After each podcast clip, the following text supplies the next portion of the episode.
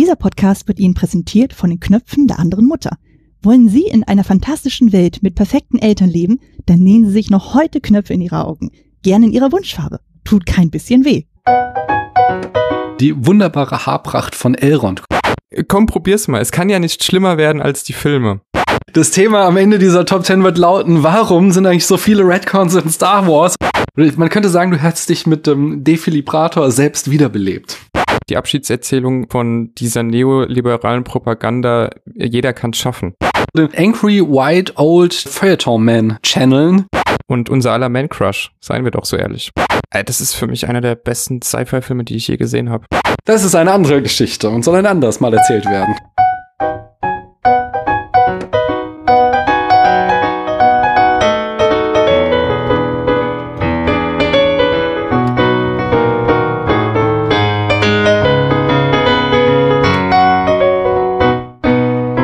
Hallo, hier spricht Daniel.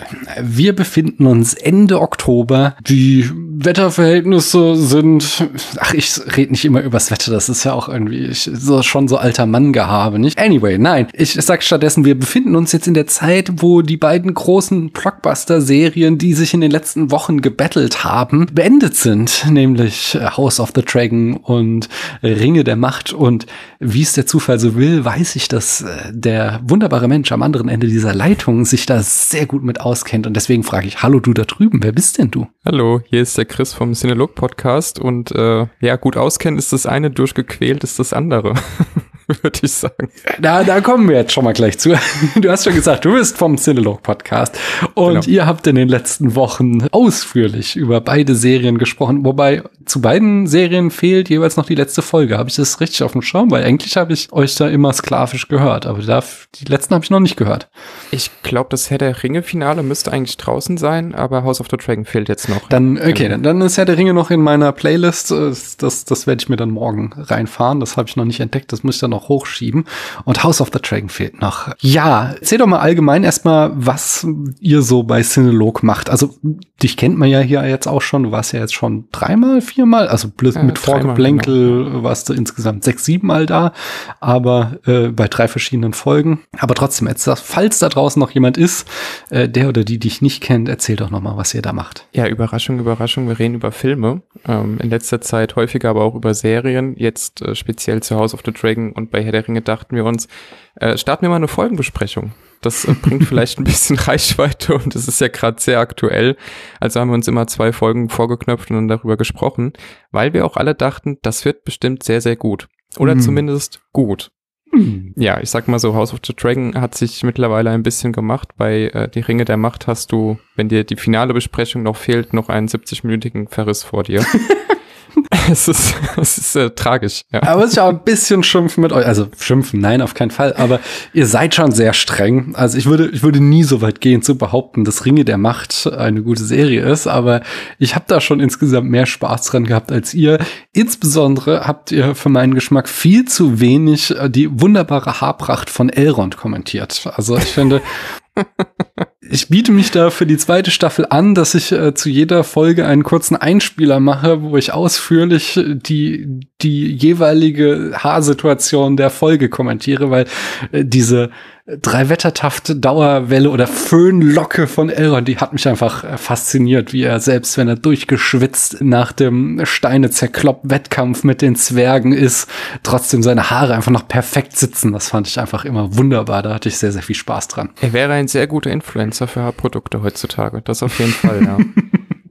Das ist aber auch die beste Figur. Also er und äh, Durin, da hast du dir jetzt jemanden ausgesucht. Die sind wirklich sehr, sehr stark. Ja. Ähm, alles andere, wir sind schon sehr streng, das stimmt schon. Aber es liegt auch ein bisschen an der Laufzeit der Serie. Also man hat ja heutzutage immer Ja. so wenig Zeit und wenn dann jede Folge 75 Minuten fast dauert, dann möchte man doch schon auch irgendwas geboten bekommen. Und äh, bei Ringe der Macht hält es einfach arg in Grenzen. Aber ich Ja. habe schon einige Stimmen gehört, die uns auch zu kritisch finden. Ja, die einzelnen Kritikpunkte, die ihr vorbringt, die sind schon alle valide. Nur äh, im Gegensatz halt zu House of the Dragon, da habt ihr halt alle die gleiche Meinung bei dieser Serie. Da seid ihr Ja. euch nicht so sehr am Widersprechen und dann schafft ihr es ganz gut, euch so reinzuschimpfen.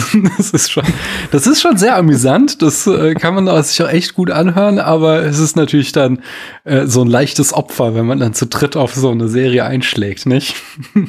Das stimmt, ja. Wir sind da vielleicht auch einfach ein bisschen gestraft mittlerweile. Wir haben ja vorher die Resident Evil Serie besprochen. ja, das habe ich halt auch nicht verstanden, ey.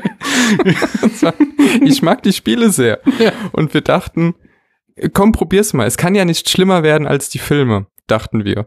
Aber so täuscht man sich halt und dann äh, gehst du von einer Serie in die nächste und hast eben noch dieses Projekt Doppelfolgenbesprechung immer jeweils von zwei parallelen Serien. Wir machen ja normal nur eine Folge im Monat, jetzt sind wir bei vier im Monat. Ähm, also wir haben uns da ein bisschen was aufgebürdet und dann macht's gar nicht mal so viel Spaß. Also das ist dann vielleicht tatsächlich äh, einfach ein, ein, bisschen unfair auch von uns, aber äh, damit muss die Serie leben. Aber mit Resident Evil kann ich schon mal die Zukunft dieses Podcasts spoilern, denn äh, Jan und ich, wir werden auch uns der Qualität dieser Filmreihe widmen. Da könnt ihr, liebe Zuhörenden, hier auch noch einiges erwarten. Und äh, zu House of the Dragon, da bin ich ja, ich glaube, wesentlich positiver als ihr. Ich finde die, also ich, am Anfang war ich auch noch so, ne, es, es stockte so ein bisschen beim Warmwerden, mhm. aber jetzt so gegen Ende hin war ich voll an Bord und wieder so richtig im Game of Thrones Fieber. Aber da habe ich natürlich noch eine große Frage an dich, Chris, nämlich. What's your drink of choice? ich hoffe, das Meme ist nicht an dir vorbeigegangen. das habe ich natürlich mitbekommen. My drink of choice. Ach, wenn du jetzt so fragst, ich bin ja so ein Cola-Trinker leider, so ganz viel davon. Ich werde es irgendwie auch nicht los, aber äh, wenn ich jetzt in der Bar sitze, dann trinke ich einen Whisky. Ah, ja. Also für alle, die es nicht kennen, so geht es weiter. A Negroni. I was going to say the same thing. Magliato. Mm. With Prosecco in it. Oh, stunning. Yeah. Und das Internet geht steil darauf, auf irgendwie dieses Magliato. Mm. With Prosecco in it. Oh, stunning. Yeah. naja, also es ist irgendwie auch sehr, sehr lustig. Aber dieser Podcast hat mal irgendwann in den frühen Tagen eine Rezension bekommen, sehr positiv sei, dass wir keine Getränkebesprechung machen, wie sonst jeder Podcast.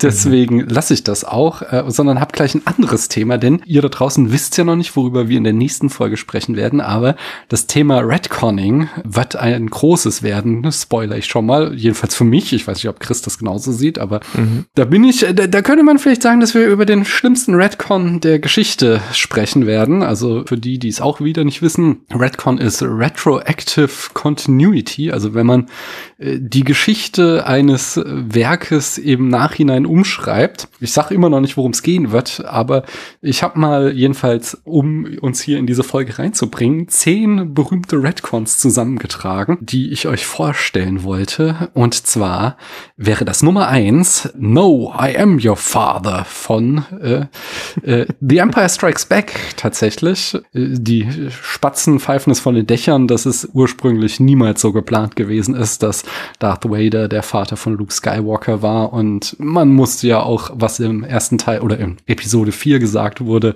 hart durch die Mangel drehen, damit da am Ende die Geschichte rauskam, die es wurde, weil da wird ja noch erzählt, dass Darth Vader Lukes Vater getötet hat und also ja, ja, er hat ihn quasi getötet, weil er jetzt Darth Vader ist. Wie, wie stehst du zu diesem Redcon, Chris? Ich finde ihn gar nicht mal so schlimm, weil es im selben Universum einen deutlich schlimmeren gibt, meiner Meinung nach. Aber nicht nur einen, nicht nur ja, nicht nur einen. das Thema am Ende dieser Top 10 wird lauten, warum sind eigentlich so viele Redcons in Star Wars und warum gilt es trotzdem noch als so eine irgendwie beliebte Filmreihe? ja, das äh, dachte ich mir jetzt beinahe. Deswegen werde ich jetzt noch nicht sagen, welchen ich im Sinn habe, weil ich mir fast sicher bin, der kommt noch vor. Ich gehe aber erstmal über zu Marvel, wo im ersten Guardians of the Galaxy etabliert wurde, dass Gamora die letzte ihrer Art ist, um nur um dann in Infinity War zu erzählen, dass Thanos ihre Eltern umgebracht hat, nämlich weil Thanos ja immer die Hälfte eines Planeten umbringt und äh, also kann sie nicht die letzte ihrer Art sein, wenn ihr halber Planet noch äh, lebt. Und Thanos behauptet auch, denen wird es jetzt richtig gut gehen. Hm. Es ist ja, äh, im Grunde ist es egal, aber bei Marvel ist ja eh alles egal. Von daher, äh, ja.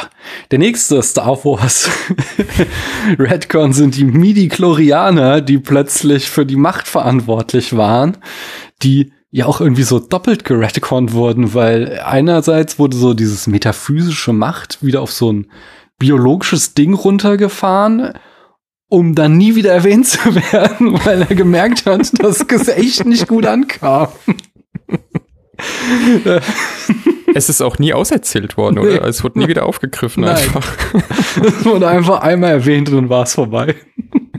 Ach, Star Wars. Yeah. Nummer vier bin ich beim, beim großen Konkurrenten Star Trek, nämlich dem JJ-Track äh, Reboot der sogenannten Kelvin Timeline, weil in sämtlichen Star Trek Serien und Filmen davor war es immer ein ganz großes Thema, dass die Timeline wiederhergestellt werden muss. So. Wir müssen XY tun, um die Zeit nicht zu verändern. Also es war offensichtlich ein Zeitkonzept, wo es eine Zeitlinie gibt, die sich verändert, je nachdem, welche Handlungen stattfinden. Und was macht J.J. Äh, Abrams? Er macht einfach mal so, ach Quatsch, hier kann es einfach verschiedene Zeitlinien geben, die gleichzeitig existieren und macht seine eigene auf, nur um eine ganz andere Art von Star Trek erzählen zu können. Der Klassiker, wenn man nicht mehr weiß, wie man es noch unter einen Hut bringen soll irgendwie. Ja, Paralleluniversen. Ja, ja. So funktioniert das. Wo wir zurück bei Star Wars wären. wo in Rogue One geredconnt wurde, dass der Todesstern aus irgendeinem Grund einen fatalen, zerstörerischen Fehler hatte, den Mats Mikkelsen extra eingebaut hat, damit man ihn zerstören kann. Äh, also wir alle haben uns ja schon immer gewundert, dass man einfach so in diesen Todesstern reinfliegen kann in Episode 4 und einen Torpedo schießt und das Ding explodiert und das alles war laut Rogue One dann eben die, äh, die, die der kühne Plan von Mats Mikkelsen, der das schon immer so gemacht hatte. Oder ja doch, Mats Mikkelsen ist der Gute, der, der, ja, genau. der andere ist der Böse. Ja. Alles muss entmystifiziert werden. Ja, auf jeden Fall. Man, man, man muss das alles weiter erklären. Aber ich glaube, jetzt mein Liebster, na, das ist mein zweitliebster, weil, weil es ist schon so vollkommen what the fuck. Dieser Redcon, der stammt jetzt aber mal wieder nicht aus Star Wars, sondern aus dem X-Men-Universum, wo im dritten Teil X-Men The Last Stand Professor X stirbt, aber sein Tod wird dann wieder rückgängig gemacht. Und zwar ist es so, dass Professor X ein, äh, also dass das Bewusstsein, nee, er kann ja, er ist ja so telepathisch und er hat dann sein mhm. Bewusstsein in den in das Gehirn seines hirntoten Zwillingsbruders übertragen, der auch, wie es der Zufall so will, auch im Rollstuhl sitzt, so, dass dann äh, Patrick Stewart in den nächsten Film wieder auftreten konnte. Ja, es ist schon sehr, sehr zurechtgebogen, das alles. wir, haben äh, Nummer sieben, finde ich dann wieder nicht so super dramatisch, aber es stellt sich raus, dass Apollo Creed, der in Rocky 4 im Ring getötet wurde, kurz vor seinem Tod noch einen Sohn gezeugt hat, der dann äh, den Namen, äh, genau, Creed trägt und dadurch dann, oder, oder auch nicht, das ist ja ein großer Plotpunkt in äh, dem Spin-off Creed, aber dann halt sein eigenes Spin-off äh, ja, anstoßen kann. Ich, das kann ich mir schon noch so, wenn das so ein Lebemann war, dieser Apollo Creed, dass da irgendwie noch was gelaufen ist mit anderen Frauen, das kann ich mir schon irgendwie herleiten. Das geht irgendwie noch in Ordnung, ja. Ja. Äh, nee, mein, mein absolut liebster, weil er so vollkommen Banane ist und das ganze Franchise eigentlich ad absurdum führt, ist äh, Terminator Genesis oder mhm. Genesis, äh, wo einfach rauskommt, dass John Connor, der Anführer der Rebellion gegen die Maschinen, ein Terminator ist. das ist so. Aber, Ach ja, Genesis, der fünfte Jahr. Genau. Ja, ja, ja, ja. Es, es, stellt sich raus, er ist ein Terminator. Er ist, er ist eine Maschine. Also es, es war. Sie erklären das irgendwie, dass zusammenkommen kann, aber es ist, es ist alles so schlimm. Naja, er, er ist ja quasi, bevor er in die Zeit zurückreist, angegriffen worden und transformiert worden in einen Terminator. Was ja aber auch wiederum voraussetzt, dass ähm, hier die KI, wie hieß sie nochmal? Hilf mir ganz kurz. Ähm, Sky. Skynet. Äh, Skynet, genau. Genau. Dass Skynet damals eigentlich schon smart genug war, einen Terminator zu bauen, mit Terminatoren, der Menschen in Terminator verwandeln kann. Also warum dann überhaupt das alles noch stattfindet, wenn Skynet so smart ist, es ist einfach äh, absurd und hat ein großes Franchise wirklich wirklich gegen die Wand gefahren. Also da war es schon, aber es, also ja. dann war es wirklich vorbei. Dann war es, äh, es war tot und wir haben noch dreimal draufgetreten so. So ungefähr, ja. ja. Aber apropos Tod, Alien 3 hat ja auch äh, viele Fans erzürnt, denn wir erinnern uns, Alien 2, Ripley besiegt die Alien-Königin und sie, äh, der Android und das kleine Mädchen, ich komme gerade nicht auf die Namen, fliehen auf dieses Schiff und fliegen davon. Nur, damit sich in Alien 3 rausstellt, dass diese Alien-Königin, die im Film eigentlich nach Ripley auf diese Abflugfläche kommt, irgendwie es geschafft hat, vor ihr noch ein Ei in dieses Flugzeug zu legen, um äh, was so dann natürlich äh, den ich weiß gar nicht mehr, den Androiden zerstört und das Kind auch getötet, was auch immer der Facehugger ja, da gemacht ja. hat, so dass dann auf jeden Fall diese beiden, dass wir sie einfach los sind, weil wir sie im dritten Teil nicht gebrauchen können. Ja, so wie die Welt den dritten Teil hätte nicht gebrauchen können. ich, aber ich fand das eigentlich sogar noch ganz interessant, weil das natürlich so ein bisschen herausstellt, wie smart eigentlich die Alien Queen auch war aber es war natürlich schon an den Haaren herbeigezogen. Ja. Aber der größte Fehler war ja eigentlich dann äh, das Kind und den Androiden, ich komme jetzt auch nicht mehr auf die Namen, quasi offscreen sterben zu lassen, ja, obwohl man ja. in Teil 2 ja wirklich mitgelitten hat. Und äh, danach kam halt ein Film, der auch nicht wirklich gut war. Also das ähm, war es dann am Ende nicht so richtig wert. Hm. Newt und Hicks heißen die beiden übrigens. Stimmt, ja. Hm. Einen habe ich noch und der kommt natürlich aus Star Wars. Und das ist in Episode 9 die Wiederauferstehung von Imperator Palpatine. Den hatte ich im Kopf vorhin, genau. ja, ich sag mal so, wir haben etabliert, dass es, wenn es ums Blockbuster-Kino geht, nichts heilig ist, sondern alles kann äh, jederzeit wieder verändert werden. Und mal schauen, wann uns, wann und wie uns das Thema heute Abend noch begegnet. Aber bis dahin frage ich dich erstmal, Chris, hörst du Podcasts? Ja. Ja, auf jeden Fall. Und hast du einen Podcast, in dem du gerade drinne steckst oder den du gerade zu Ende gehört hast? Ich überlege gerade, also ich höre halt immer noch dieselben wie bei der letzten Folge. Mhm. Das, deswegen, was könnte ich denn Neues mal hervorheben? Ist eine gute Frage. Ich höre mittlerweile einfach sehr viel über Außenpolitik und generell Politik-Podcasts, ähm, mhm. weil er sehr gut gemacht ist an dieser Stelle. Einfach mal Werbung für die Kollegen vom Wall Street Journal, die im Journal-Podcast immer sehr, sehr gut wirtschaftliche Themen in 15 Minuten relativ smart und kompakt aufbereiten. Den höre ich ganz gerne. Ansonsten mhm. tatsächlich gerade sehr wenig, was nur zur Unterhaltung dient. Hm. Das war jetzt vielleicht eine langweilige Antwort, nee, aber eine nee, ehrliche ich Antwort. Ja, ich finde das, nee, ich finde das ja super spannend. Ich höre ja auch so viele, ich höre ja auch sehr viel von über amerikanische Politik, was auch dich mhm. zum Verzweifeln bringen lässt jetzt gerade. Sehr. Das ist so, so aber ja, an allen Ecken und Enden ja gerade ja, irgendwie. Ist, also. Ist, ja, es ist alles nicht schön, das stimmt. Naja. Deswegen, ich habe äh, was wesentlich erfreulicheres und zwar stecke ich gerade in einer Folge von Forschergeist. Das ist ja hier ein Podcast aus dem Tim Pritloff Universum, wo er mit WissenschaftlerInnen über ihre Forschung spricht. Und da spricht er mit einem Philosophieprofessor über das Thema Philosophie kommunizieren. Ähm, mhm. Und das ist durchaus interessant. Aber dann lass uns zu was Freundlicherem kommen. Und da stelle ich dir die Frage, möchtest du ein Spiel mit mir spielen? Aber immer doch. Das Spiel ist das Film-Schätzquiz.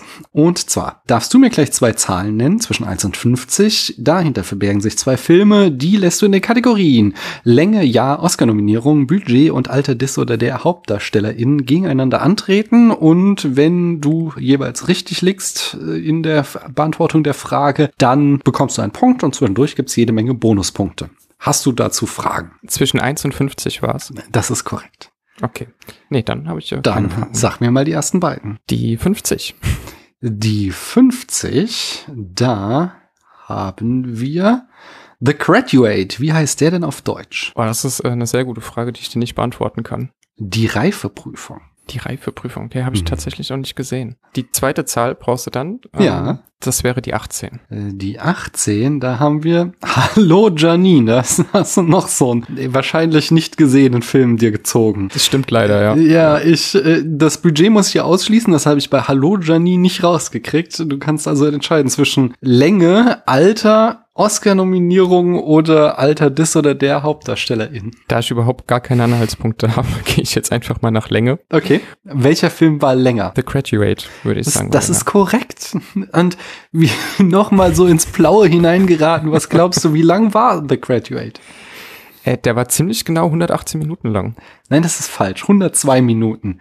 Ah, Was Mist, glaubst okay. du denn, äh, das ist übrigens hier äh, ein, ich, ich glaube sogar, war es nicht sogar der Durchbruch von Dustin Hoffman aus dem Jahr 1967? Ich kann ja auch jetzt schon verraten, Hallo Janine ist ein, so ein ganz schlimmer deutscher Nazi-Durchhalt, nee, nicht Durchhaltefilm, aber so, so ein Revue-Film von 1939. Es ist, es ist super mhm. schlimm. Den haben wir auch hier mal vor Jahren besprochen. Mhm. Wie lang glaubst du ist der? Ja, 90 Minuten. Wahrscheinlich ein 92 kürzer. Minuten, da bist du ah, so nah okay. dran, da kriegst du einen halben Punkt auf jeden Fall. Wunderbar.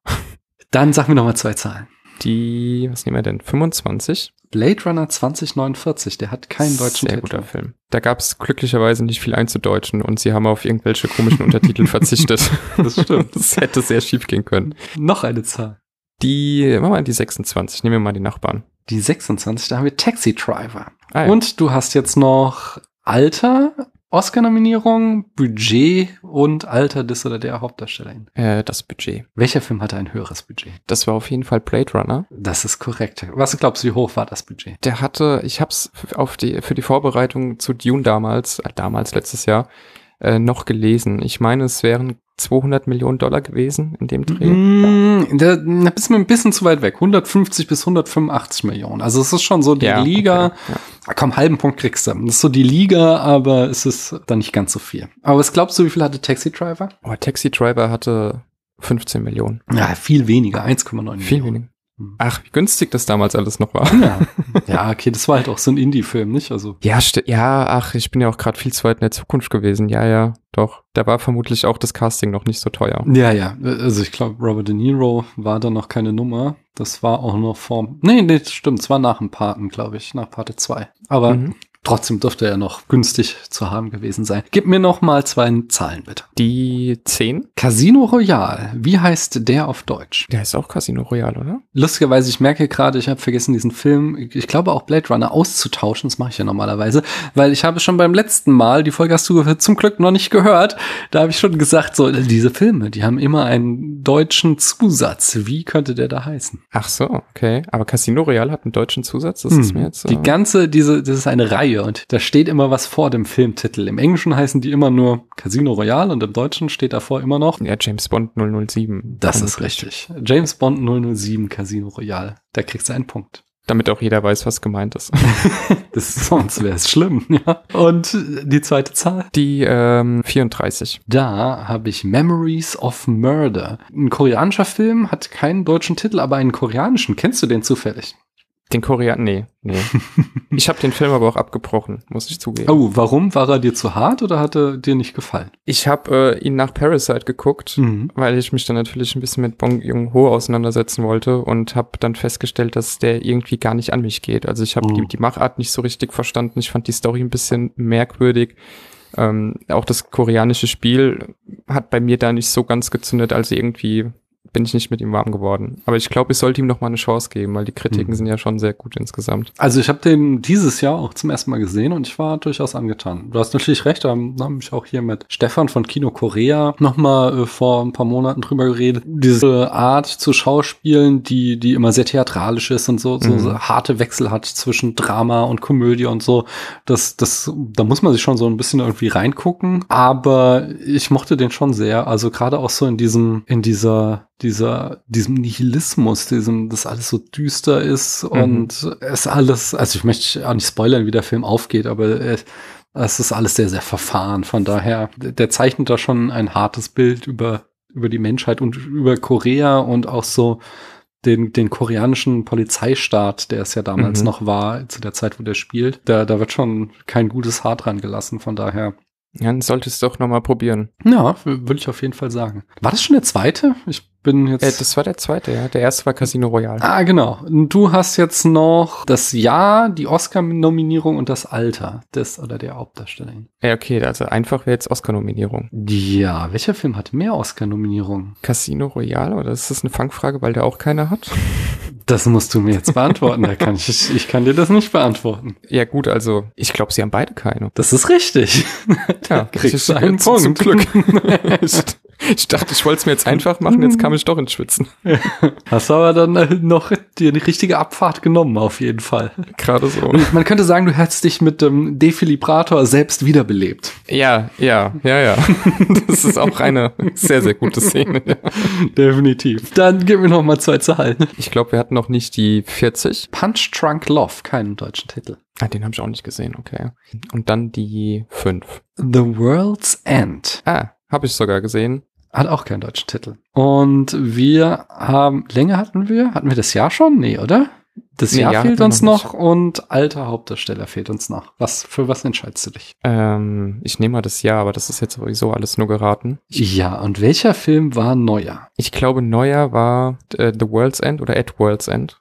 Hm, The World's End heißt der, glaube ich, End. genau. Und der war tatsächlich neuer. Zwar, äh, das sage ich noch nicht. Aus welchem Jahr stammt der denn? Was glaubst du? Also Shaun of the Dead war, glaube ich, 2005. Oder Mhm. 2007. Hot Fuzz war davor. Das heißt, der kam ein bisschen später. Also ich sag mal 2011, so kurz bevor die Welt ja dann tatsächlich untergegangen ist, 2012, wie wir alle wissen. Es war kurz danach, 2013. Dann kriegst Mist. du aber einen halben Bonuspunkt, bist sehr nah okay. dran.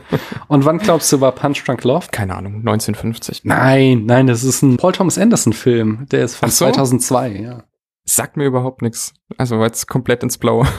das war so, glaube ich, der erste Film, in dem Adam Sandler mal keine so bekloppte Rolle, also er spielt da, ist auch eine Komödie halt von Paul Thomas Anderson, aber halt mhm. irgendwie eine, eine seriöse Rolle, sagt man, so, so ein mhm. E-Film gedreht hat, so. Äh, ja, so eine romantische Komödie von Paul Thomas Anderson mit Adam Sandler in der Hauptrolle. Na gut.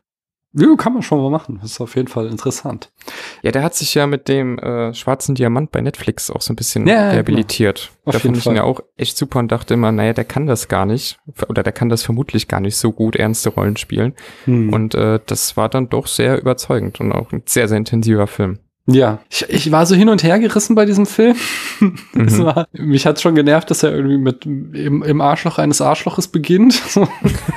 und dann ist er dieses, dann, ich mag nicht Filme, und das, das machen aber hier, das war jetzt Safti-Brüder, und das haben die in dem Film davor auch schon gemacht, die das Drama daraus ziehen, dass Menschen einfach dumme Entscheidungen treffen. Also, dass sie mhm. Entscheidungen treffen, wo man schon weiß, wenn sie das machen, das kann nur schief gehen. Also, es ist so, bei, bei dem äh, Good Time war der davor mit, hier, wie heißt er, dem glitzernden Vampir, unserem äh, ähm, Robert Pattinson. Ja, Robert Pattinson. Genau.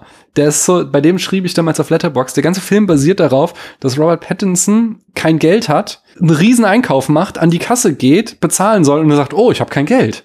So, das ist, daraus resultiert das ganze Drama. Und im Grunde ist es bei der schwarze Diamant genau das gleiche gewesen. Mit dem kleinen Twist, dass so in der letzten halben Stunde oder letzten 20 Minuten, ich dachte so, meine Fresse, er schafft tatsächlich da rauszukommen. Mhm. Ich hätte nicht erwartet. Ich dachte, das geht wieder, wieder komplett alles super dramatisch die Hose runter. Und er schafft es tatsächlich, sich da rauszuwinden. Und wie der Film dann aber tatsächlich endet, das äh, möchte ich jetzt hier nicht spoilern. Äh, ja. Äh, also der hat mich dann so auf den letzten Metern hat der Film mich gecatcht. Davor dachte ich die ganze Zeit so, es ist, es ist einfach nur Drama um des Drama Willens. Aber und, und Leute, die Entscheidungen treffen, von denen sie wissen müssten, dass sie schlecht sind. Aber ja. es ist dann tatsächlich, am Ende hat er mich eingefangen gehabt. Funktioniert für mich aber trotzdem ganz gut, weil er so ein bisschen, äh, so wie es jetzt auch The Irishman von Scorsese war, der im Prinzip ja so eine Abschiedserzählung auf das Mafia-Kino war, mhm. ähm, ist auch dieser Film für mich so ein bisschen die Abschiedserzählung von dieser neoliberalen Propaganda, jeder kann es schaffen. Also okay. wer Wolf of Wall Street gesehen hat oder äh, Wall Street gesehen hat, der möchte ja Gordon Gecko sein oder möchte so ein bisschen so wie Leonardo DiCaprio sein hm. und findet das alles ganz toll und ach, Selfmade, das ist so gut möglich. Und dann kommt ein Film wie Der Schwarze Diamant, der zeigt, dahin führt diese Ideologie und so wird sie heute gelebt mit einem entsprechenden Ende auch. Und das fand ich dann doch sehr ähm, überzeugend. Also natürlich war es mhm. Drama um des Dramas willen, aber es waren immer Entscheidungen aus so einer tiefer liegenden, Gier ist das falsche Wort, aber Begierde nach dem besseren Leben hinaus. Ähm, was so, so, so was Glücksspielartiges auch an sich hat. Man mhm. drückt immer noch mal drauf und findet einfach das Ende nicht. So wie ja auch äh, Wolf of Wall, der Wolf of Wall Street dann das Ende quasi nicht gefunden hat. Aber der bleibt bis zum Schluss so eine beinahe sympathische Arschlochfigur, während wir hier einfach mhm. nur eine tragische Figur haben und deswegen hat es für mich dann doch irgendwie funktioniert auf jeden Fall. Das ist eine sehr schöne Sichtweise. Das gefällt mir. Ich glaube, ich sollte ihm noch mal eine Chance geben irgendwann. Wenn man die Nerven dazu hat, ja. Der ist wirklich anstrengend zu gucken. Ach ja. Sollen wir noch mal zwei Zahlen? Die neun. Da haben wir Casablanca. Kein deutscher Titel. Ach, den habe ich auch immer noch nicht gesehen. Unangenehm. Du hast ja auch nur, ah nee, doch, du hast noch das Alter des oder der Hauptdarstellerin, das ist ja dann, kann man ja vielleicht auch so wissen. Was, sagst mir, was hast du noch für einen Film? Die 19. Die 19, da haben wir Wall-E. Wie heißt der auf Deutsch? Wall-E. Der letzte der, räumt die Erde auf. Das ist richtig. Ein fantastischer deutscher Untertitel. Sehr, ja. Okay, Wall-E, äh, da haben wir als Protagonisten Ben Bird, den englischen äh, Synchronsprecher. Wie heißt der denn in Wall-E? Ja, gute Frage. Einfach, einfach Wally, oder? Das ist korrekt. Und dann haben wir Humphrey Bogart, ich hatte, ich glaube, ich habe vergessen, das Film Schätzquiz auszuräumen. Die Zuhörenden, die wissen, dass wir das schon beim letzten Mal auch hatten. Humphrey Bogart, wie heißt der denn in Casablanca? Och je, auf jeden Fall nicht Casablanca. Nee. Ähm, das wäre jetzt zu einfach. Ich kann es dir nicht sagen, keine Ahnung. Sein, vielleicht, vielleicht kommst du darauf, das sagte ich beim letzten Mal schon, sein Café ist nach seinem Namen benannt und das ist auch so in die Popkultur eingegangen. Punkt, Punkt, Punkt, Café. Nee. Ricks Chance. Café, da spielt Großteil des Films drin und er ist Rick. Ah, und wer glaubst du war älter, der Synchronsprecher von Wally -E oder Humphrey Bogart? Was hat der Synchronsprecher von Wally -E denn eigentlich gemacht bei diesem Film? Also der, der hat ja gar nicht gesprochen, oder? Waren nur Geräusche. ja, anscheinend. Wie oh, sowas hat er gemacht. das ist eine gute Frage. Können, ähm, bitte beschreiben Sie dieses Set an Emotionen, ohne ein Wort zu benutzen. man muss man erstmal können, auf ja, jeden Fall. Ja, diese große Handwerkskunst. Ich, ich würde sagen, der war aber älter. Das hat man seinen Pieptönen einfach angehört. das, ist, das ist richtig. Was glaubst du, wie alt war der? Äh, 34? Oh, da, da schätzt du das Alter von Humphrey Bogart. Der gute Mann war 60. Oh je, okay. Ja, und wie alt glaubst du war Humphrey Bogart? Der, dann war er 43. Wow! Das ist auf die Zahl genau richtig. Ich hatte einfach nur die 34 gedreht. ja. Herzlichen Glückwunsch, da hast du noch einen Bonuspunkt äh, gekriegt. Das werde ich wieder alles zusammenrechnen und dann auf spätfilm.de euch präsentieren, wo Chris gelandet ist. Ich muss das auch mal auch hier die, die Tabelle vorstellen oder so, damit es äh, mhm. äh, ach ja, eigentlich geht's ja auch nicht um die Punkte, sondern nur darum, dass wir hier Spaß haben. Ich habe einen Hitchcock Fun Fact. Ich habe es schon irgendwie lange nicht mehr gemacht, aber ich habe ja äh, von Christiane dieses Buch Hitchcock alle Filme geschenkt bekommen und habe mich ja in den letzten zwei Jahren auch durch Hitchcocks Filmografie geguckt. Mir fehlen jetzt noch zwei Filme. Dann habe ich alle Filme, die es zu sehen gibt, die nicht verschollen sind, gesehen. Es war nicht immer eine Freude, kann ich euch auch sagen. es, besonders in den frühen Jahren braucht man viel Sitzfleisch, um da so das eine oder andere nicht ganz so geile Melodram durchzustehen. Aber The Birds, auch nicht keiner meiner Lieblingsfilme, muss ich ganz ehrlich sagen. Aber da habe ich trotzdem ein Fun Fact, nämlich die Frage, warum greifen eigentlich die Vögel an? Zumindest die Genese dieser Idee kann ich mit meinem Hitchcock-Buch erklären. Und zwar, äh, eigentlich wollte Hitch Marnie mit Grace Kelly verfilmen. Also Marnie war der Film, der danach kam und er versuchte Grace Kelly, die ja da schon Grazia Patricia, die Fürstin von Monaco war, zurück nach Hollywood zu locken. Wenn man heutzutage Marnie sich anguckt, dann ist es auch kein Film, den Grace Kelly zu jedem Zeitpunkt jemals gemacht hätte, aber er versucht jedenfalls sie da hinzulurren und sie war so, ja, nicht ganz abgeneigt und deswegen schob er das äh, Projekt immer so vor sich her und in der Zwischenzeit, bis das sich realisiert realisieren ließ, wollte er einen Science-Fiction-Film machen, nämlich The Mind Thing. Und in dem sollte es um einen Außerirdischen gehen oder um Außerirdische, die Mind Control über Tiere ausüben und diese dafür nutzen, dass diese Tiere Menschen angreifen. Und das Projekt konnte nie realisiert werden, aber was am Ende übrig blieb, war eben diese Idee von Tieren, die die Menschen angreifen. Und das war dann die Grundidee, auf der The Birds aufbaut. Da muss man erstmal äh, drauf kommen. Das hätte ja. ich dir jetzt so nicht erraten können. Nee, das, äh, habe ich jetzt auch nur mir angelesen. Dann habe ich Feedback bekommen und zwar äh, Sly Gregory hat wieder geschrieben. Und er schrieb zu der Folge mit Christiane, ich glaube die vier Reiter der filmischen Apokalypse war das. Es macht wie immer viel Spaß, euch zuzuhören. Vielleicht kannte Christiane James Cagney nicht, weil du ihn eigenwillig ausgesprochen hast. Du kannst dir diesbezüglich ja mal anhören, wie Al Pacino ihn als Scarface ausspricht. Den Film habt ihr ja auch erwähnt. Ja, ich habe es äh, eben, glaube ich, richtig gemacht. Und zwar habe ich mir habe ich das nicht äh, mir angeschaut, aber ich habe mir Unspooled angehört, habe ich beim letzten Mal schon erzählt. Die haben über den, den Film was war es jetzt? White Heat, genau, den äh, mussten wir im Film Schätzquiz erraten, aber das hat Anne beim letzten Mal gemacht. Und die haben ihn immer James Cagney ausgesprochen. Also ich glaube, ich habe beim letzten Mal James Caney gesagt. Mhm. Auf jeden Fall hat James Cagney nicht Frau ohne, in Frau ohne Gewissen mitgespielt. Das war Fred McMurray. Und da hat Sly Gregory recht. Ich habe einfach The Public Enemy, nämlich James Cagney, ist ein Gangsterfilm der 30er Jahre mit Little Caesar, Fred McMurray, einen anderen Gangster Gangsterfilm der 30er Jahre verwechselt. Zu guter Letzt sagt Sly Curry noch, sei noch erwähnt, dass Die Harder kein Verbrechen des deutschen Verleihs war, sondern schon in den USA für Die Hard 2 damit geworben wurde. Wir hatten uns darüber amüsiert, dass Die Hard 2 in Deutschland Stirb langsam 2 Die Harder hieß, aber offensichtlich ist das schon in Amerika gewesen. Und genau, dann sagt er noch, äh, mein Filmquiz macht richtig Laune.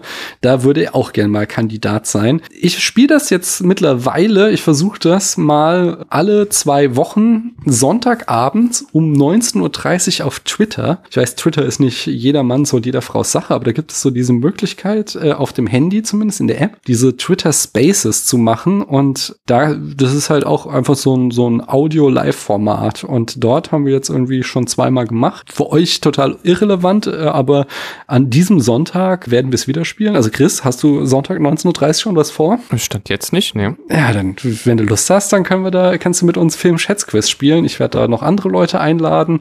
Und wenn ihr Lust habt, könnt ihr vorbeikommen zum Zuhören oder mitspielen. Und ja, das heißt, jeder und jede, die Bock auf das Film-Schätzquiz hat und da einfach mal mit dabei sein will, kann sich äh, am Sonntagabend alle 14 Tage auf Twitter rumtreiben. Äh, um 19.30 wollen wir das spielen und man kann dann einfach so die Hand heben in so einem Space und wird dann, kann dann auf die Bühne gerufen werden und darf mitraten. Und zu guter Letzt habe ich auch noch von H. Justin ein Geschenk bekommen, nämlich er hat mir äh, den Film Außer Atem auf Blu-ray geschenkt, was ja äh, irgendwie doppelt schön ist, so nochmal jetzt irgendwie in Gedenken an Jean-Luc Godard, der ja kürzlich gestorben ist und äh, weil es ein schöner Film ist und er schreibt jedenfalls, einer der ganz wenigen Filmkontakte, den ich in meinem Literaturwissenschaftsstudium hat. Er oder sie, ich weiß nicht, äh, ob es ein Mann oder Frau ist. Ein vergleichendes Seminar zu Nouvelle Vague und Nouveau Roman. Eine Spätfilmfolge als Anlass für einen Rewatch? Fragezeichen. Liebe Grüße und Danke von H. Justin. Ja, sehr geil. Ich sag mal so, ich pack den auf die Liste. Und wenn da draußen irgendjemand ist, der Lust hat, mit mir über Außer Atem zu sprechen, dann äh, meldet euch. Denn ich habe durchaus Bock drauf. Ich habe auf jeden Fall erstmal Bock, ihn wiederzusehen. Es ist schon eine Weile her und das kann man immer mal machen, sage ich. Ja, und ich, jetzt gleich darfst du wieder reden. Chris, einen letzten Punkt habe ich noch, nämlich mit Christiane habe ich La Fin du Monde besprochen in unserer Weltuntergangsreihe, den ersten französischen Weltuntergangsfilm aus dem Jahr 1931 war es, glaube ich. Und äh, der hat es tatsächlich geschafft auf den letzten Platz unserer Charts.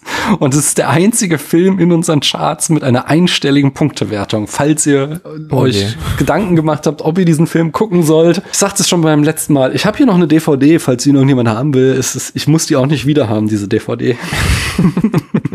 Und jetzt habe ich das nächste Spiel für dich, Chris. Und das ist die Filmzitate-Staffel. Beim letzten Mal hat Anne hier einige Zitate weggeräumt. Wir sind jetzt bei Zitat Nummer 25 von 100. Mhm. Und äh, das ist jetzt die Frage, ob du es kennst. Ich hatte beim letzten Mal schon gesagt, der Film war, als diese Liste erstellt wurde, mehr im kollektiven Gedächtnis, als er es heutzutage ist. Und gebe dir gleich auch gerne noch mehr Tipps.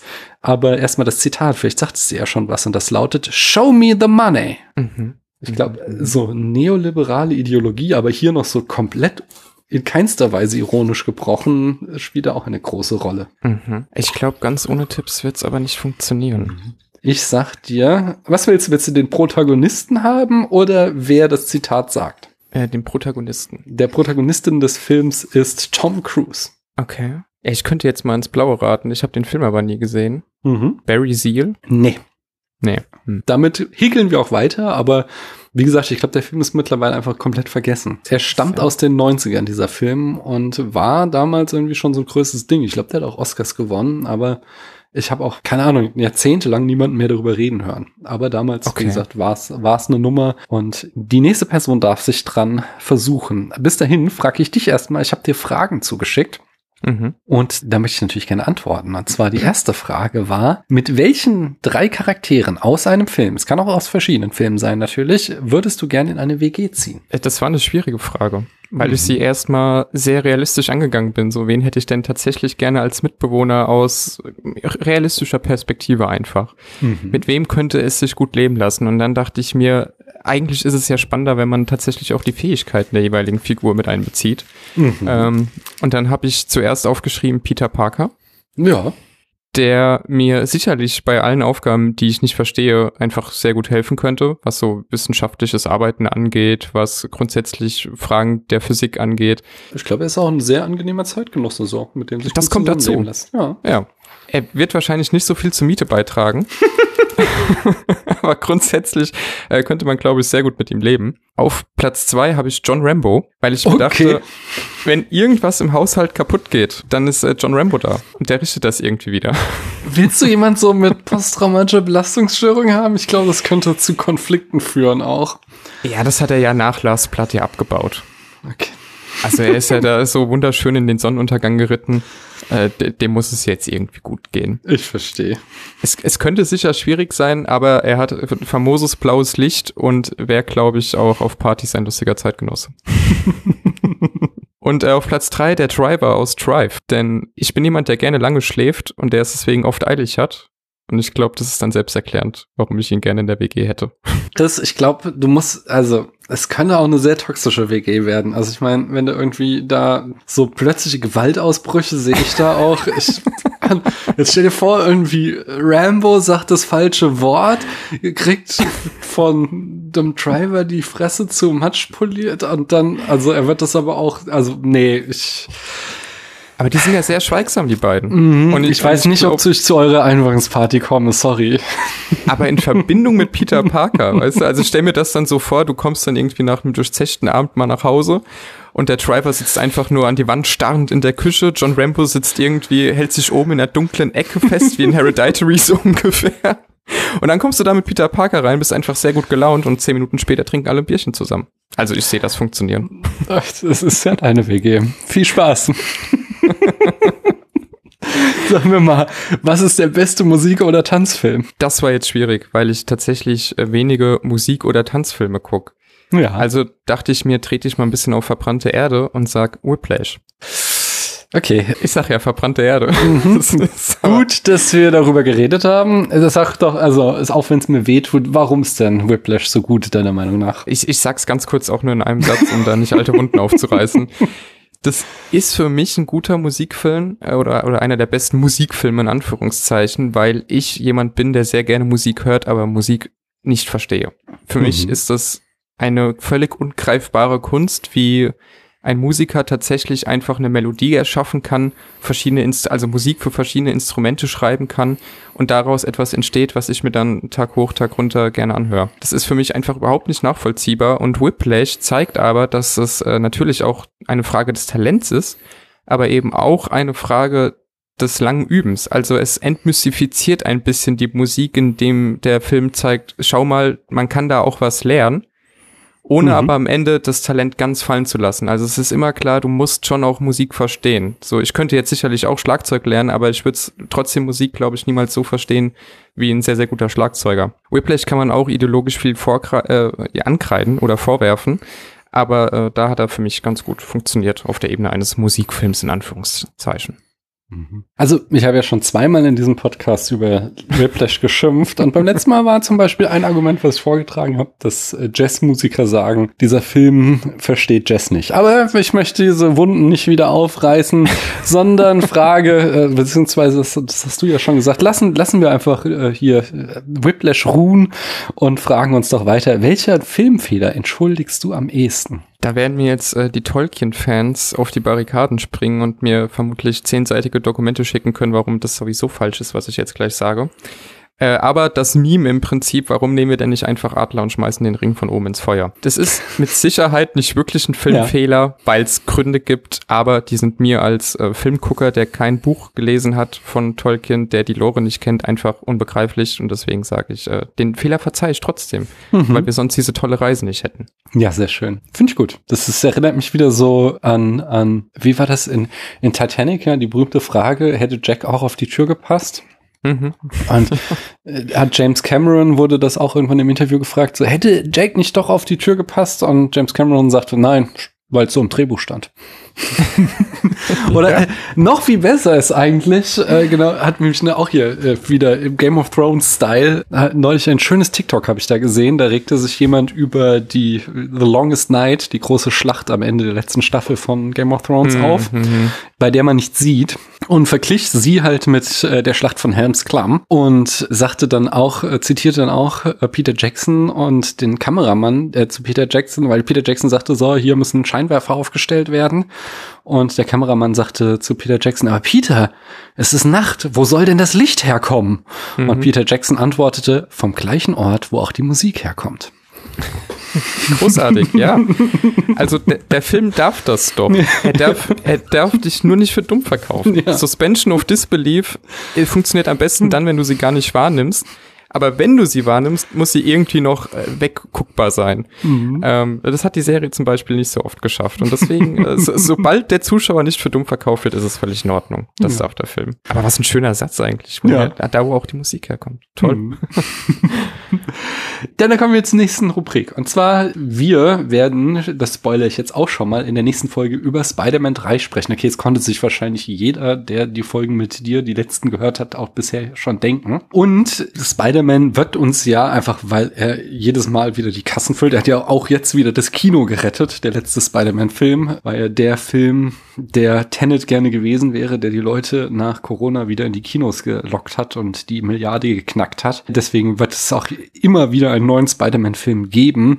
Und jetzt will uns dieser letzte Spider-Man zwar auch schon wieder verkaufen, dass da was abgeschlossen ist, aber auch, wir kennen auch Marvel und wissen, da sind Sachen nie abgeschlossen.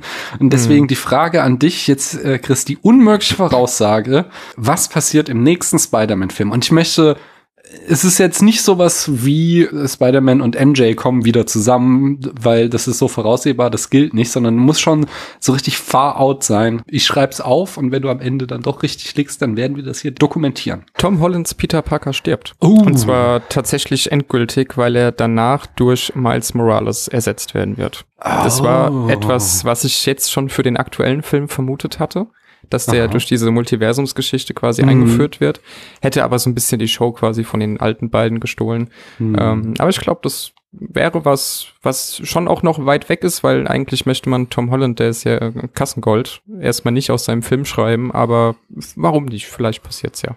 Hm. Ich muss dir ganz ehrlich sagen, nächstes Jahr kommt ja der nächste Into the Spider-Verse Teil 2 und das ist ja der Spider-Man, auf den ich mich mehr freue, weil hast du den ersten 100%, gesehen? Ja. Der erste ja. war so gut. In westlicher Animation so mit das Beste, was so im letzten Jahrzehnt einfach rausgekommen ist und da freue ich mich sehr, sehr auf den zweiten Teil und von daher wäre ich voll an Bord mit einem Miles Morales. Ja, weil dann vielleicht auch die Story mal wieder ein bisschen fokussierter hm. wird, aber das ist, glaube ich, im MCU ein Ding der Unmöglichkeit eigentlich geworden, stringente Geschichten zu erzählen mit Anfang und Ende. Hm. Ich mache dann so genau das Gegenteil. Ich sage, sie holen, ich, äh, ich weiß nicht, welche Emma es ist, es ist Emma Stone, äh, ja, als ja. Gwen Stacy zurück und Peter Parker wird Emma Stone kopfüber küssen.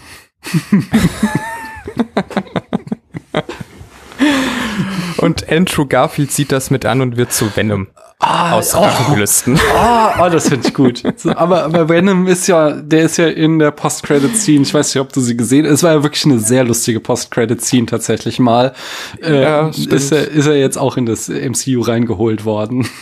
Stimmt, das habe ich schon verdrängt. Es gibt ja Venom schon, ja, tatsächlich. Ja, genau. Also, äh, am Ende, ah, dass, ah. dass er den Ruf auch spürt und denkt so, ja, fuck it, ich habe keinen Bock, ich sauf hier.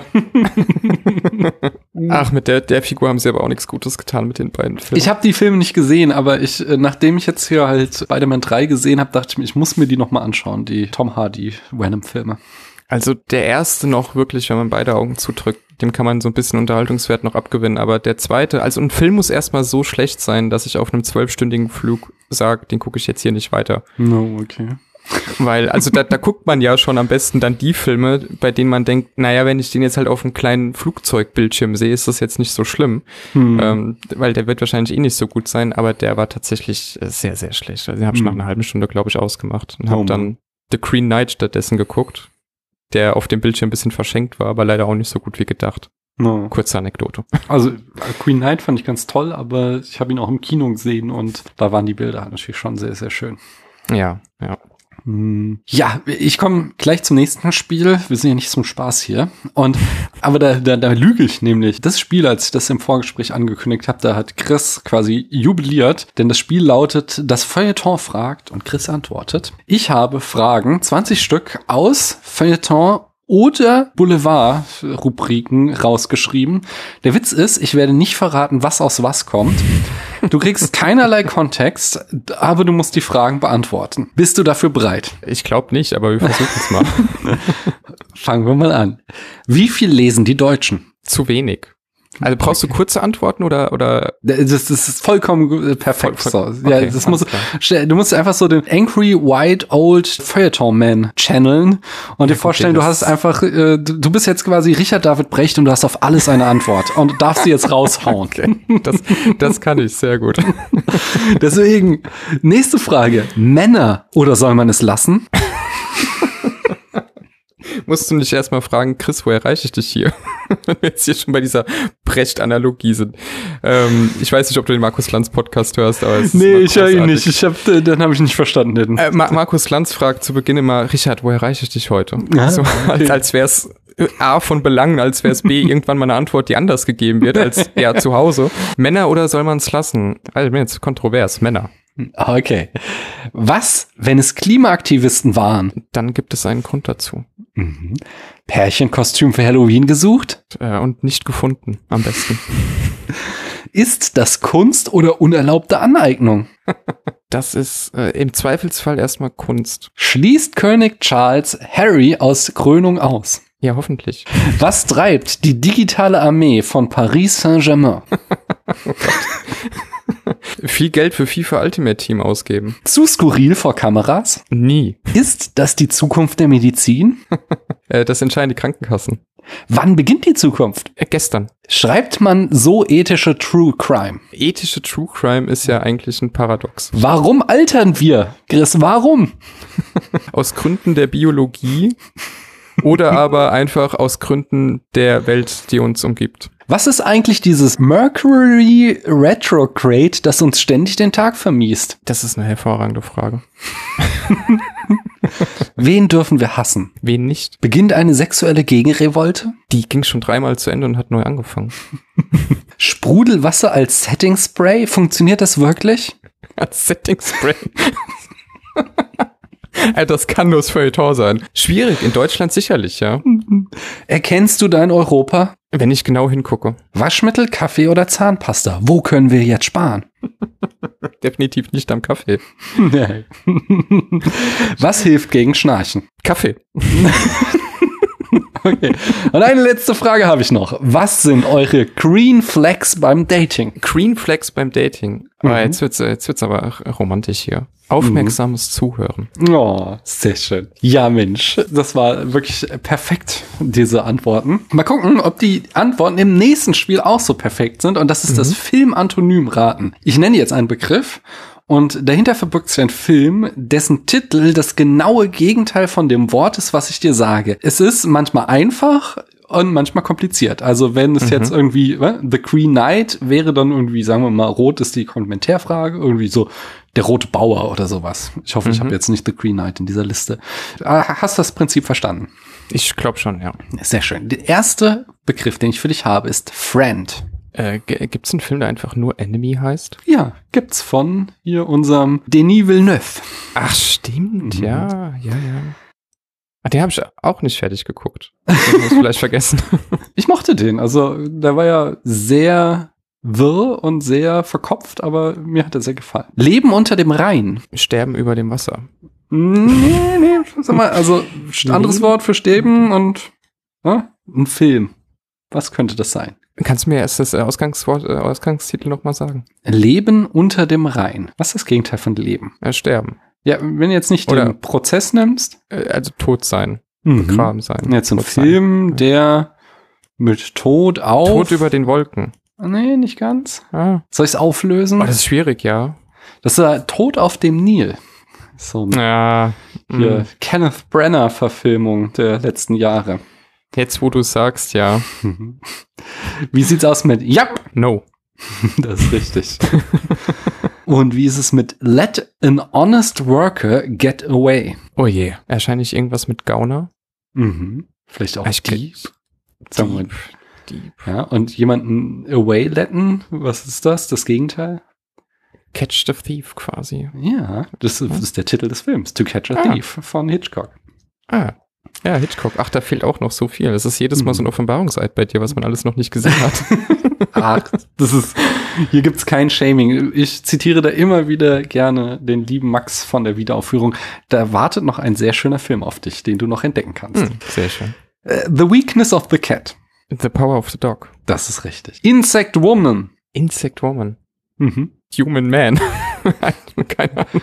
Also, äh, nicht ganz. Das mit dem, auf, auf das Insekt kam ich, weil es in, in, an meiner Uni, da gab es so eine Zeitschrift und da gab es immer so eine Rubrik, wo irgend, wo sie irgendjemanden gefragt haben, der so eine Frage stellen konnte, so, so. Äh, und da habe ich einmal die wunderschöne Frage gesehen. Ach, Spider-Man. Ja. Ach, ja. Sind Spinnen beleidigt, wenn man sie mit Insektenspray tötet? War die Frage. Spider-Man, genau. Ach, da hätte ich auch früher drauf kommen können, ja. This, This Day in Hatfield. Ähm, next Night. Ja, vielleicht Andersrum. nicht next, sondern in die andere Richtung. Last Night in Soho. Ja, genau. Wie ist es mit Flop Pistol? Oh, da bin ich überfragt. Ja, was ist das Gegenteil von Flop? Der Top quasi. Ah, Top Gun auch. Je, das ist unangenehm hier. Es ist alles viel näher liegend, als du immer denkst. Ja, man denkt zu verkopft wahrscheinlich ja. dann. Ja. Auf das bin ich jetzt ein bisschen stolz. Und zwar Sweet Dreams Under the Pine Place. Sweet Dreams uh, Under the Pine Place. A Nightmare on Elm Street. Ja, richtig. Ah. The God's Prosecution. Des Gottes Staatsanwalt. Mhm. Nee, ich glaube, da, da bin ich gerade überfragt. Das Gegenteil von Gott. Es, das ist ja schon eine Frage für sich. Aber the äh, theoretisch Mensch. Ja, nee, vielleicht so noch böse. Ah, ach so, der Teufel dann, okay. Ja, so mhm. habe ich jetzt gar nicht gedacht. Der, der Teufel trägt Prada? Äh, nein. Es war gerade einfach nur ein Titel mit Teufel, der mir eingefallen ist.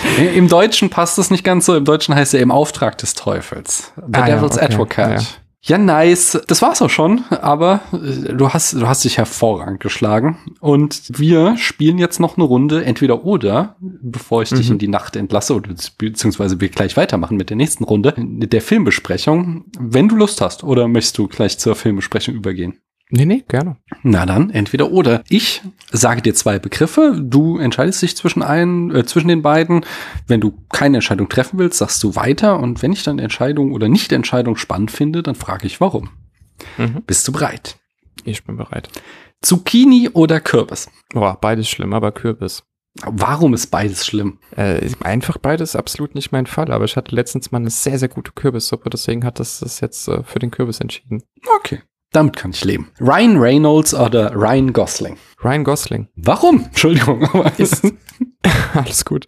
Ich kann Ryan Reynolds Humor irgendwie nicht mehr, nicht mehr teilen. Das ist mir so ein, ist so ein bisschen stumpf manchmal. Und Ryan Gosling äh, ist einfach ein sehr, sehr guter Schauspieler und unser aller Man-Crush, seien wir doch so ehrlich. Ja, er sieht schon verdammt gut. Aber Ryan Reynolds sieht auch gut aus, das kann man nicht anders sagen.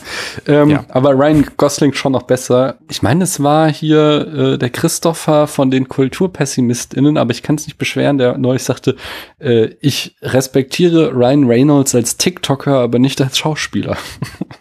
Das ist ein sehr hartes Fazit, aber irgendwie auch sehr nachvollziehbar ja, nein, ich, ich mag, ich habe kein Problem mit Ryan Reynolds. Ist jetzt nicht mein liebster Schauspieler, aber kann man schon mal machen. Ja, er ist halt so, so, so wie The Rock irgendwie, so der, der spielt halt immer wieder mm. sich selbst und das ist dann für mich irgendwann auch kein Schauspiel mehr, sondern einfach nur die Starbesetzung um seiner Persönlichkeit willen, die ich aber eigentlich gar nicht kenne, sondern ich erwarte dann halt diese TikTok-Figur auch auf der Leinwand. Hm. Ähm, deswegen ist das äh, diesmal ganz klar Ryan Gosling. Aber vielleicht hat er ja tatsächlich es jetzt geschafft, Hugh Jackman für Deadpool 3 wieder zum Wolverine zu machen. Äh, da, da, hätte Reynolds dann doch auch was gut bei mir. Na gut. Ende der Welt oder Lockdown für immer? Boah, das ist jetzt wird's ja richtig kontrovers hier. Mhm. Ähm, nee, dann äh, Lockdown für immer. Terry Pratchett oder Neil Gaiman? Da ich jetzt komplett unberührt bin, einfach von beiden Werken, sage ich einfach mal Neil Gaiman. Mhm. Coraline oder American Gods? Coraline. American Gods oder ein gutes Omen? Ja, da ich ein gutes Omen nicht gesehen habe, American Gods. Ein gutes Omen oder Sandman? Auch beides nicht gesehen, leider. Sandman. Mhm. Zoe Saldana in grün oder in blau? das ist eine sehr gute Frage. Ja.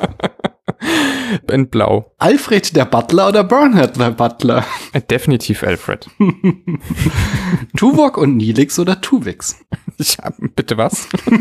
das ist okay, können wir weiter sagen. Okay. Geist, ja, Geister oder Zombies? Äh, Zombies. Besessenheit oder leibhaftige Dämonen? Ja, das ist äh, Besessenheit. Mhm. Baz Luhrmann oder Kenneth Brenner? Weiter. Leberwurstbrot oder Buttermilch? Leberwurstbrot. Die Schöne und das Biest oder Shape of Water? Die Schöne und das Biest. Terminator 2 oder Aliens? Boah, das ist eine Gretchenfrage. Mhm. Äh, ich gehe aber mit Aliens. Mhm. Doch, doch, ich gehe mit Aliens, ja. Okay. Titanic oder Avatar? Titanic. The New Green Goblin oder Sandman? Sandman tatsächlich, ja. Sandman, Sandman oder Venom? Äh, kommt jetzt halt stark auf den Kontext an, wenn wir rein von den Filmen reden, dann definitiv Sandman, aber ansonsten Venom. Papa-Issues oder Angst vor Schlangen? Angst vor Schlangen. Lesen oder Serien gucken? Puh, also das ist jetzt nach meinen letzten Erfahrungen, die ich am Anfang dieses Podcasts hier geschildert habe, relativ easy zu beantworten mit Lesen. Kikis kleiner Lieferservice oder mein Nachbar Totoro? Boah, das ist schwierig. Ich nehme den Lieferservice. Falsche Antwort, aber okay. ja, kann man sicherlich herrlich drüber streiten. Das ist ja. Neon Genesis Evangelion oder Keanu Reeves. Das ist sehr easy. Neon Genesis oder Neon Genesis äh, Evangelion. Ich habe vergessen, wer Tom Perry heißt, glaube ich, oder? Der Schauspieler von Chandler von von Friends ja, hat ja. angeblich gesagt, es ist eine Schande, dass Keanu Reeves noch lebt, während äh, River Phoenix und äh, äh wie heißt der, der Dark Knight äh, gestorben sind. Hier. Ach, du weißt schon. Wie heißt wer ist denn der Schauspieler? Nicht Dark Knight, sondern Joker, der der Joker in Dark Knight spielt. Heath Fletcher. Genau. Also ja. ich nehme stark an, dass sie das vollkommen aus dem Kontext gerissen haben, dieses Zitat, aber es fand ich dann doch sie. schon sehr hart. nee, also sowas sagt man nicht. Das, nee. das ist klar, das geht absolut nicht. Ja. Aber wenn ich mich jetzt entscheiden müsste, äh, jemals wieder einen Keanu Reeves Film zu sehen oder noch ein drittes Mal Neon Genesis Evangelion, dann ist das äh, eine leichte Frage. Okay. Ich habe das nur einmal gesehen, jetzt auf, war das dieses Jahr? Nee, letztes. Nee, das ist, boah, das ist schon zwei Jahre. Oh Gott, das ist alles sehr lange. Es, es geht diese, mhm. diese Pandemie, das geht auch alles ineinander über. Ja, Jedenfalls ja, habe ich das so in diesen Pandemiejahren habe ich das zum ersten Mal gesehen und ich bin einfach late to the game. Ich, ich, ich kann nachvollziehen, was man daran findet. Es war mir dann doch ein bisschen zu, glaube ich, insgesamt zu, zu viel äh, so teeny-esque und zu viel so Fanservice irgendwie. Mhm. Wobei ich dann halt das schon sehr geil finde, wie am Ende sich so die Narration auflöst. Das, das fand ich also halt filmisch großartig dann. Also ich finde auch, dass äh, The End of Evangelion, hast du den dann auch gesehen? Den ja, Film? ja, natürlich. Äh, das ist für mich einer der besten Sci-Fi-Filme, die ich je gesehen habe.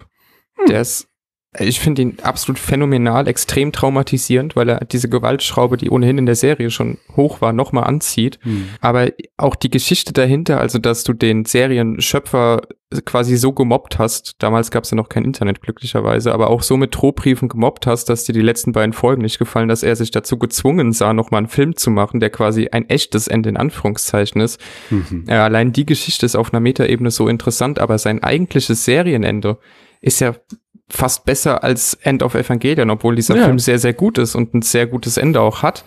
Aber diese, äh, diese Grundsatzdiskussion zwischen, da hat jetzt jemand sein künstlerisches Ende so wie, also das Ende seines Kunstwerks, so wie er es wollte, gemacht und lässt es erstmal für ein paar Jahre stehen, gegen das, was Fans wollen. Und was dann auch noch sehr gut ist, aber eben vielleicht nicht so gut wie das, was er eigentlich gedacht hat. Das ist ja so eine Diskussion, die wir heute im Prinzip immer wieder haben. Wenn bei jeder mhm. schlechten Serie eine Petition kommt, macht das nochmal neu und wir gar nicht mehr über den Macher dahinter reden oder die Macher dahinter reden.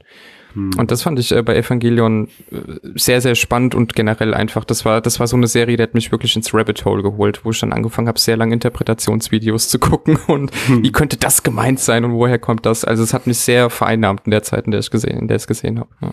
Hm. Ich weiß, dass äh, Christiane, meine Freundin, jetzt schon auf ihrem Stuhl, dem Imaginären, auf dem sie sitzt, hin und her äh, rutscht, weil sie hat ja einen eigenen Neon Genesis Evangelion Podcast ja. und äh, ist da ganz großer Fan und hat auch schon angekündigt, dass wir die Serie nochmal zusammen gucken müssen. Und äh, sie kann da, ich glaube, sie, sie wird da mit in dein Horn stoßen und noch tausend andere Sachen sagen können. Mhm. Ich werde da bestimmt auch noch irgendwann hin zu, ob ich will oder nicht, ich werde da hingeführt. Im Augenblick führe ich Christiane erstmal äh, zu Star Trek, weil das ist ja mein großer mhm. äh, Faszinosum seit Jahrzehnten und sie muss sich jetzt alle Star Trek seit, alle Serien seit Next Generation erstmal anschauen, damit sie versteht, was, was das Faszinierende daran ist. Paar und 20 Anime-Folgen gegen mehrere Staffeln und Serienjahrzehnte. Da hast du auf jeden Fall die gute Karte gezogen. Sie ist schon gefangen. Sie ist jetzt schon, sie ist schon im Abschiedsschmerz, weil wir gerade am Ende von Next Generation sind und jetzt so, weil die ja parallel ausgestrahlt wurden, angefangen haben, parallel mit, mit Deep Space Nine ist sie schon, äh, trauert sie jetzt schon halb äh, mhm. Next Generation nach und ich sag die ganze Zeit, du hast noch gar nichts gesehen. Das ist, ist, ist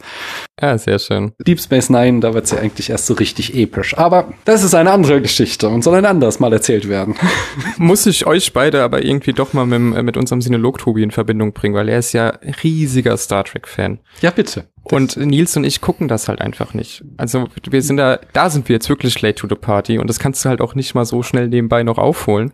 Und äh, ich bin aus Sci-Fi gerade eh ein bisschen raus. Mhm. Und er sagt jedes Mal, irgendwann müssen wir doch über Star Trek reden. Aber jetzt, wo ich das gehört habe, da um, gucken wir doch mal, was da geht. Er ist hier auf jeden Fall jederzeit eingeladen. Ich gebe es ihm gerne weiter. Jetzt muss ich mal gucken, wo ich war. Ah, ich weiß auch schon wo. Und ah nee, eine habe ich noch. Und zwar Faustkampf oder Schwertkampf? Schwertkampf. Mhm. Und äh, die Frage haben wir eigentlich schon beantwortet. Ich stelle sie trotzdem noch mal. Rings of Power oder House of the Dragon? Ja, House of the Dragon. Das ist ja No-Brainer in dem Fall. James Franco mit oder ohne Gedächtnis? Mit Gedächtnis. Romeo und Julia oder Hamlet? Romeo und Julia. Dakota Fanning oder Elle Fanning? Oh, das ist schwierig. Uh, Elle Fanning. Lars von Trier oder Stanley Kubrick? Stanley Kubrick. Picard oder Mrs. Maisel? Beides nicht gesehen. Uh, ich sag jetzt mal Picard. Mach mir hier mal Freunde. Sehr schön. Mrs. Maisel oder Downton Abbey? Downton Abbey. Onkel Ben im knackigen Badeanzug oder Aunt May? äh, ja, wenn dann, wenn dann schon beide zusammen. Motorradverfolgung oder Verfolgung mit dem Auto? Verfolgung mit dem Auto. Crimson Peak oder Pans Labyrinth? Äh, Pans Labyrinth. Crimson Peak oder Nightmare Alley? Nightmare Alley habe ich noch nicht gesehen, also sage ich mal Crimson Peak. Crimson Peak oder Pacific Rim? Pacific Rim. Holzwerkstatt oder Elektroauto? Hm, Holzwerkstatt. Longtake oder Matchcut? Äh, Longtake. Eskapismus oder Realität? Eskapismus. Realität haben wir genug. Fantastisches oder Wissenschaft? Fantastisches, ja. Übermut oder Überheblichkeit? Übermut. Ewiges Leben in einer Höhle oder frei bewegen und Sterblichkeit? Ja, frei bewegen und Sterblichkeit. Am Ende der Welt Filme gucken oder tanzen? Filme gucken. Toby Maguire oder Andrew Garfield? Das ist auch sehr einfach zu beantworten. Toby Maguire. Andrew Garfield oder Tom Holland? Boah, Tom Holland, ja, doch. Mhm. White Savior oder gar keine Rettung? Gar keine Rettung. Romantischer Liebestod oder gemeinsam alt werden? Hm, gemeinsam alt werden. Echte Menschen mit Fehlern oder geträumte perfekte Menschen? Nein, echte Menschen mit Fehlern. Und zuletzt, die letzte Frage. Kann man Superhelden-Trilogien zu einem guten Ende führen oder nicht? die, die Erfahrung spricht dagegen. Aber ich sag mal ja. Ich sag mal ja. Okay, das hat mir sehr viel Spaß gemacht. Ich habe sehr viel schon gelacht und bevor wir jetzt uns hier noch verabschieden, äh, habe ich noch eine letzte Rubrik und zwar ist das die letzte Rubrik, die immer in diesen Vorgeplänkel-Folgen die Folge abschließt. Und zwar sag mir doch mal in fünf Sätzen, warum man Spider-Man 3 gesehen haben sollte oder gegebenenfalls unsere Folge hören sollte. Man sollte Spider-Man 3 gesehen haben, weil er das Ende des Comicfilms der ersten zehn Jahre der 2000er äh, darstellt und alles, äh, nicht alles, aber vieles oder überwiegend viel danach schlechter wurde. Man sollte aber auch unsere Folge dann dazu hören, damit man das Ganze natürlich noch ein bisschen eingeordnet hat.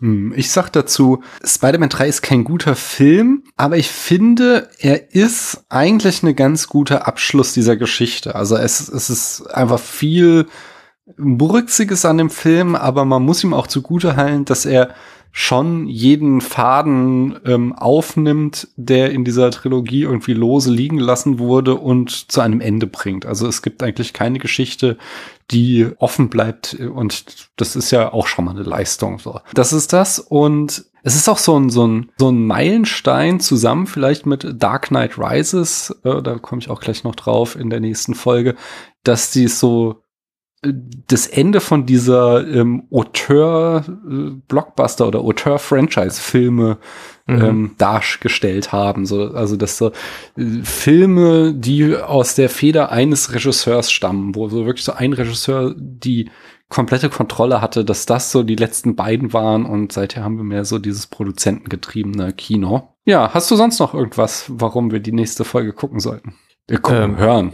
Hören sollten, ja, bestimmt, bestimmt, weil wir ähm, sicherlich uns bei einigen Punkten einig sind, aber bestimmt auch vieles sehr unterschiedlich sehen. Das haben wir bisher eigentlich immer ganz gut hinbekommen. Mhm. Ähm, insofern, ja, ich, ich glaube, es sind einige Gründe dabei. Sehr schön. Wir machen jetzt gleich weiter. Ihr ähm, hört das dann in circa zwei Wochen. Und wenn die Zuhörerinnen und Zuhörer da draußen in diesen zwei Wochen noch mehr von dir hören möchten, wo können sie das denn tun, Chris? Äh, das können sie tun beim Cinelog Podcast. Wir sind eigentlich auch überall vertreten, Spotify und iTunes und ich glaube sogar Google Podcasts. Das müsste jetzt der Tobi sagen. Ich glaube schon. Ähm, genau, gerne mal reinhören. Falls ihr noch nicht seid, empfehle ich euch Samsung Podcast, wo ich auch Hallo sage, denn äh, mein, mein kleiner Podcast wurde da neulich so in diesen so gefeatured, nicht so wie man es mhm. ja manchmal kennt, so dass manche Folgen so präsentiert werden. Und da habe ich eine ganze Menge, viele neue Hörer gefunden, die hier geblieben sind. Äh, zu euch sage ich jetzt mal Hallo. Äh, ihr könnt euch gerne mal in den Kommentaren auf spätfilm.de melden, wenn ihr über Samsung Podcast zu mir gekommen seid. Ja, ich hab, sag's nochmal, ich habe viel gelacht, es hat mir sehr viel Spaß gemacht und ich freue mich schon ganz doll auf die nächste Folge, die wir gleich aufnehmen. Ich bin auch sehr gespannt auf jeden Fall. Es wird, äh, es wird, es ist heute ein kontroverser Film definitiv. Hm. Aber wir haben uns hier auf jeden Fall gut warm gequatscht. War mir auf jeden Fall eine Freude, so wie immer. Sehr Vielen Dank schön. dafür. Und euch da draußen danke ich, dass ihr bis hierhin zugehört habt. Tschüss. Tschüss.